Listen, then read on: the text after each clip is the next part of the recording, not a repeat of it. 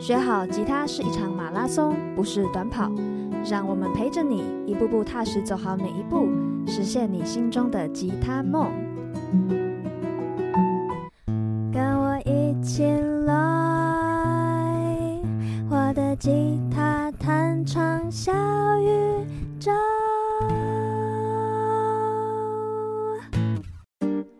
嗨，我是薰希。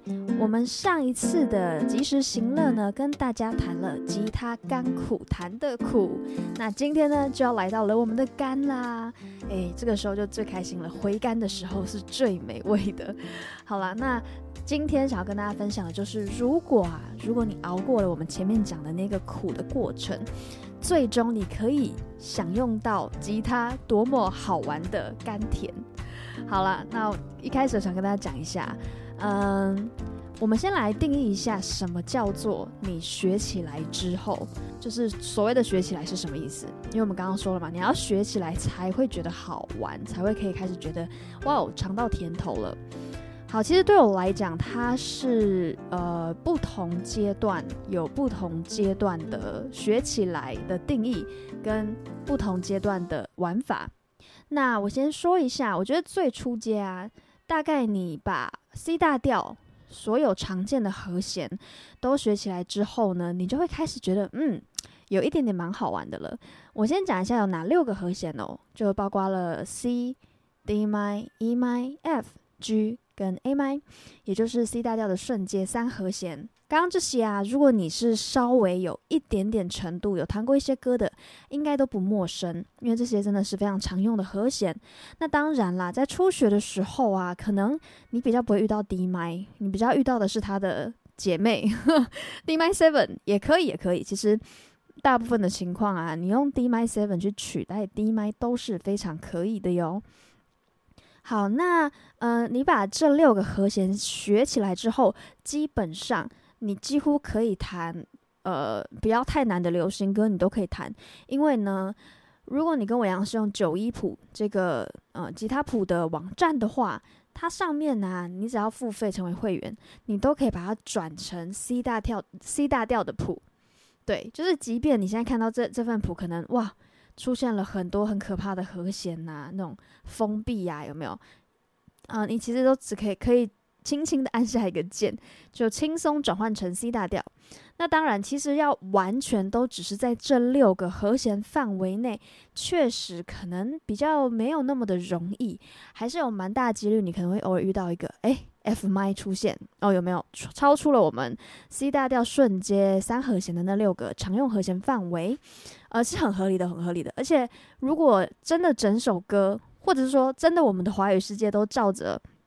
啊，C 大调的歌就只能 用 C 大调的瞬间三和弦去写的话，那我们的歌曲啊会变得非常的无聊，就全部都用这六个和弦，就觉得哎少了一点味道。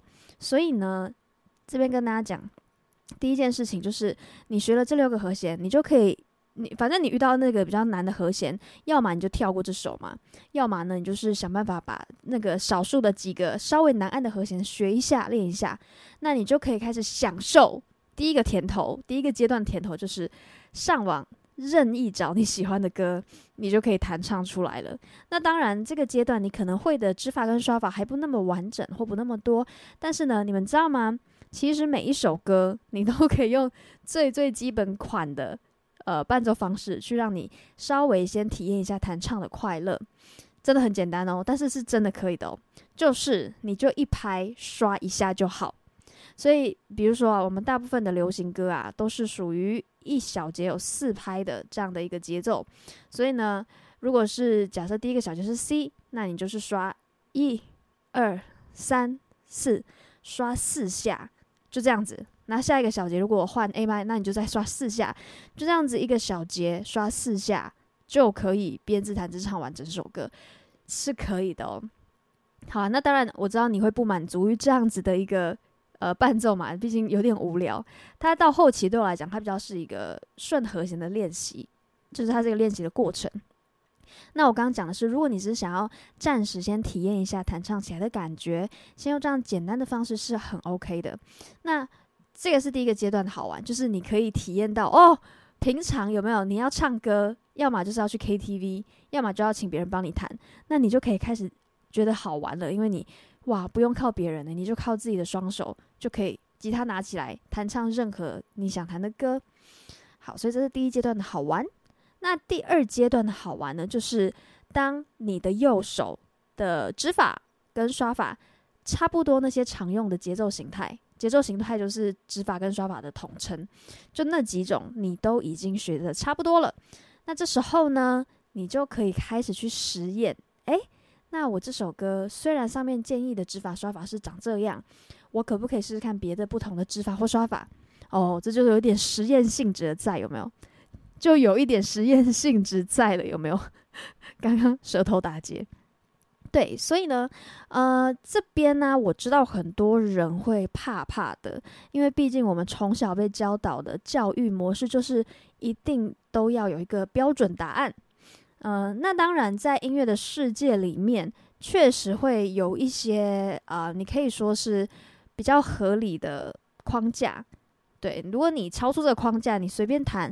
确实有时候会听起来怪怪的，但是呢，其实我还是鼓励大家可以先靠自己的耳朵跟你的学过这些节奏形态去做个实验，嗯，先敢去玩，敢去做实验，那慢慢的呢，你就会慢慢的听出来，诶，有些节奏形态其实好像没有那么合适，没有那么合理，然后有些好像 OK，而且你会发现有一些段落，或者是。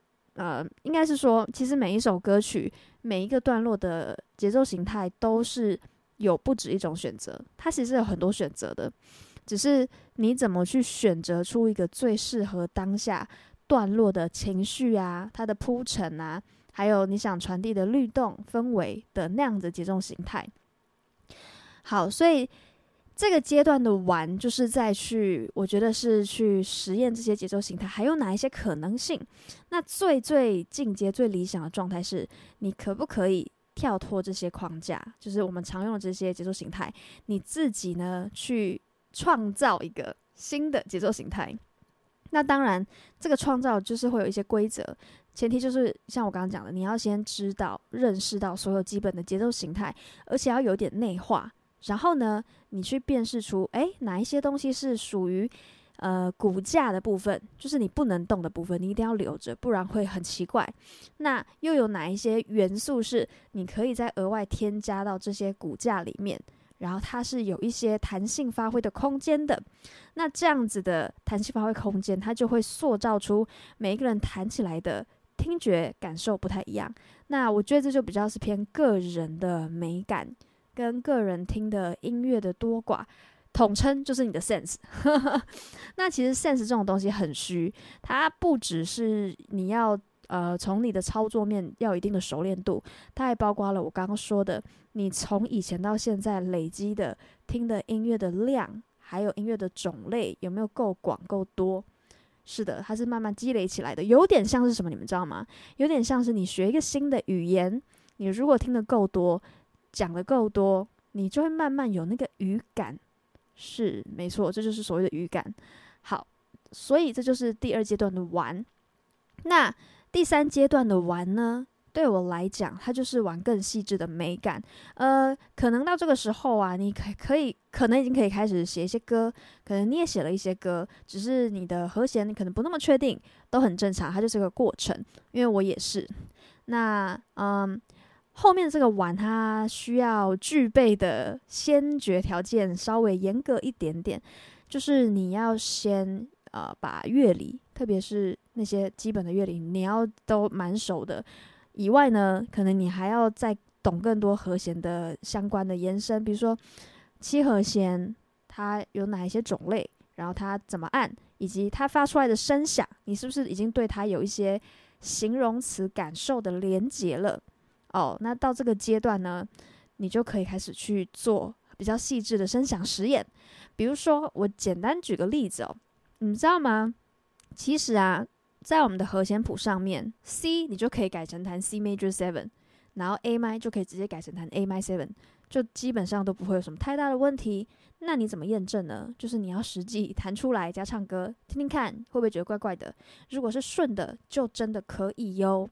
好，那我刚刚讲那个其实就又有我刚刚说的一些乐理的先决条件，比如说你要知道 C 它是相对于 C 大调瞬间和弦是一级，所以它要变成它的七和弦。那 C C 大调的瞬间七和弦里面，C 是属于 Major Seven，所以你要变成 Major Seven，而不是 Minor Seven 或 Seven。OK，这个就可能比较深一点。如果你对乐理完全没概念的话，啊、你就听不懂是正常的。那也顺便想要让各位听众朋友知道一下，我刚刚举的这个例子，你应该就会知道，其实学乐理有多实用了，对不对？我们很多人都不想学乐理，逃避它。我以前也是，就觉得它好像没什么用，然后又很无聊。你要熬过前面那个理解的阶段，就每次都感觉快睡着。但是我刚刚这样举例，你应该就会发现它其实很实用，对不对？就直接真的是可以这样子去应用的。好的，所以呢。这个阶段，当然七和弦就是最基本款，你可以去变的和弦的一个和声声响。那更进阶，当然还有我们的延伸和弦，包括九九和弦、十一、十三，或者是 sus two、sus four 等等的。那这些呢，就是又更进阶的一些呃和弦的应用。大家不妨呢，等你学到这个阶段的时候呢，就可以去玩玩看。那其实也不一定要到这个阶段你才可以玩声响哦。你在前面我刚刚讲第一个阶段的时候啊，其实就可以稍微做这个声响的实验。那实验的方式就是可能会比较直觉一点，就你真的不用想太多，你也不用管你懂不懂乐理，你就比如说弹一个 C 和弦，然后你还会多一个小指嘛，对不对？你压 C 和弦就只有无名指、中指跟食指，所以你小指是空弦的，它有空，那你就让它去压，随便压。附近你小指压得到的弦，比如说第呃第一弦的第三个，呃这样压起来是 OK 的嘛，对不对？还还符合人体工学，或者是第二弦的第三个，你就随便去实验一些就操作面的角度出发，你觉得可行的其他额外的音加上去，诶，有时候反而这样随便一压就诶蛮好听的，就真的可以咯。如果你的耳朵是有一定的 sense 跟灵敏度，你真的是听起来可以就可以。因为我跟你们讲一件事情，等到你学了一堆乐理之后，你最后一样回过头来，主要都是靠你的耳朵去听，你要怎么样的编曲。我们的这些乐理跟理性啊，是为了方便你，呃，在吉他指板上操作出你心目中、你的脑中想象的声响。那当然，其实，嗯，应该是说，刚刚那个是一个路径，就是你完全靠直觉去。去去压，完全靠听觉去啊、呃、摸索出你要的编曲，它是一个非常，我觉得它是最最新鲜，诶，是这样讲吗？就是会最自然那个，因为它就是顺着你的感受跟能量流动去走，所以那个美感，我觉得通常就是会最顺的。那还有另外一种玩法，就是等到你学的比较多的时候，也可以倒回来玩。就是你可能是先从乐理、从理论的角度去推算，然后给自己一些设定，然后慢慢的回来去找新的创意。呃，我自己有这样试过，但是我到我坦白讲，我到现在都还是觉得从第一种路径，就是很直觉式的靠你的听觉的声响美感判断去编去找你要的声音，或者去实验。其实真的最浑然天成。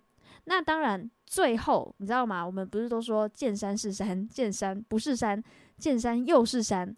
那当来到我们刚刚前两个阶段过了之后啊，第三个见山又是山的阶段，就是，啊、基本上你到底是先乐理出发，还是先听觉、直觉、美感出发？其实已经分不清了，因为对你来讲，它其实是同一件事。就是我现在，呃，我不知道大家可不可以想象那个境界，就是。啊、我现在心里想了一个声响，然后我的手会马上可以操作得出来，然后我的手呢，诶，又在操作面上发现，诶，这里好像有个音可以压压看，然后我瞬间又可以去连接回听觉的系统去听听看，这样子是不是好听的？就他们，他们已经是一个很很通畅的一个通道了，不需要切换来切换去。其实这种感觉真的，这真的是很最极致境界的玩，你真的会觉得很好玩，就有点像是。我不知道你们有没有学过开车，我记得我一开始在十八岁的时候我就考到驾照，然后我爸就会陪我练车嘛。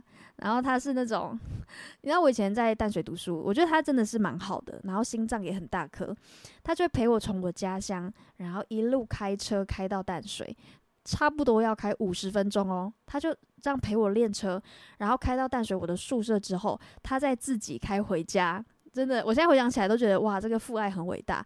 可是那个时候我跟你们讲，我我比较多的时候是觉得很烦。为什么烦呢？你们知道吗？五十分钟的车程，他可以五十分钟几乎没有停止念过我，一直念一直念，就说哦，刚刚那个后照镜是不是忘了看？哦，那个你开太慢，后面那个不爽你了。然后我就会觉得很崩溃。诶，我才是一个菜鸟的驾驶，我根本。我根本自己都还觉得我可以顾好我自己就已经不错了，我还顾别人。但是呢，说实话，我现在蛮感谢我爸爸的，因为就是有他这样魔鬼般的训练跟碎念，让我现在开车，我觉得我是一个相当安全的驾驶，然后技术也不差。但是当时真的不会理解那么多了。好，Anyway，怎么会讲到这个呢？好，因为那个时候我记得我爸常跟我讲的一句话就是。你要人车一体，你知道吗？你要想象你就是那个车子，有没有？特别是在可能倒车入库或者是路边停车的时候，哦，一开始真的是很难抓到那个手感。他就一直跟我说，你要想象你就是那个车子，要人车一体。Hello，我也知道啊，可是我做不到啊。但那是一个过程，然后我我现在慢慢体会到了。好，那我举这个例子，就是因为。我们刚刚讲的最高境界的吉他玩法就是人吉他一体，你们懂我的意思吗？就是你想了什么，你可以几乎是立马没有时差的就瞬间操作到你的吉他上面，就是这种感觉。那你们可以想象那个境界的时候，你玩的时候是真的觉得啊，超级过瘾。没错，那到这个时候呢，基本上你就可以练一些即兴的东西，然后呢，maybe 就去一些可能 open jam 找其他的乐手。Jam Jam 就是呃，我们都不认识，然后开始即兴，用音乐的语言交朋友交流的意思，那真的就很酷。其实你知道吗？那是我我现在规划，那是我退休之后 希望可以常常做的事情。对，就是用音乐到处跟别人 Jam。好，那呃。这边以上呢是跟大家分享，简单分分三个阶段的不同玩法，那就是想要跟大家说，其实你们不用觉得说我要到很厉害才可以玩，每一个阶段有它的玩法。那我还是会蛮建议你边学的时候就边玩，不然的话，你如果一直都是那种比较硬的在练习，练一些很硬的东西，其实我们人还是会需要偶尔放松一下，玩一下。然后就是不要想太多，不要太刻意的随便玩，有时候反而会玩出个不可思议的新花样，然后也会让你对学吉他这件事情可以持续保有热忱。其实这件事情真的蛮重要的。好啦，所以呢，以上就是跟你分享。那我想要最后做一个小结论，就是呢，其实我我自己的学吉他的经验啦，我发现呢、其实学吉他的最后、最终的渴望，即便过程可能你会发现你是为了要这个呃把妹，或者是为了想成为表演者，或者是你想要就各种理由而去学吉他。但是对我而言，我觉得最终的渴望，然后那个渴望是来自于人性很先天的设定，就是我们其实都是渴望与人交流的。如果你觉得没有，你觉得你是个宅男宅妹。那我觉得有可能只是因为你还没有遇到跟你可以比较契合的人，懂你的语言的人可以交流。但是如果当你你可以想象嘛，你遇到了一个人，他完全懂你的梗，完全呃也跟你有一样的兴趣，你们可以聊话题聊超深。诶，那个我每次都觉得这个 moment 就让我觉得我平常苦练的那段时间，那些岁月非常寂寞、孤单、觉得冷的日子是很值得的。因为我们都知道练琴其实有一定程度的辛苦嘛，但是呢，只要我比如说这样的练习，然后可能呃过了三个月，甚至有时候可能要熬到半年一年，有了一场表演，然后收到听众很好的回馈，或者是呢我跟其他的音乐人有所交流，交流我们的一些学习方法呀、学习过程跟历程，那个激荡出来的火花，我就觉得。哇，太值得了！我这段日子这样子熬，这样子苦熬，真的是非常的值得。所以呢，最后就是小结论，就是其实我们做这些，最后呢，就是希望可以与人交流。那大家也不要忘了，我们这样子非常好像半自闭似的，要把自己关起来练习，最后也是为了要跟这个世界打交道。然后当然也有包括自我实现呐、啊。还有去探索，呃，透过吉他的纸板探索各种声响的可能性。我常常觉得，我因此也好像窥探出了人生生命的无限可能性。到这个境界真的会非常好玩，因为你你就觉得你在弹的已经不是吉他了，你在思考的已经不只是吉他了，它还可以无限的延伸，让你看到很多不一样的看待这个世界的维度跟视角。是的。所以这就是吉他到后面可以到达如此迷人的境界。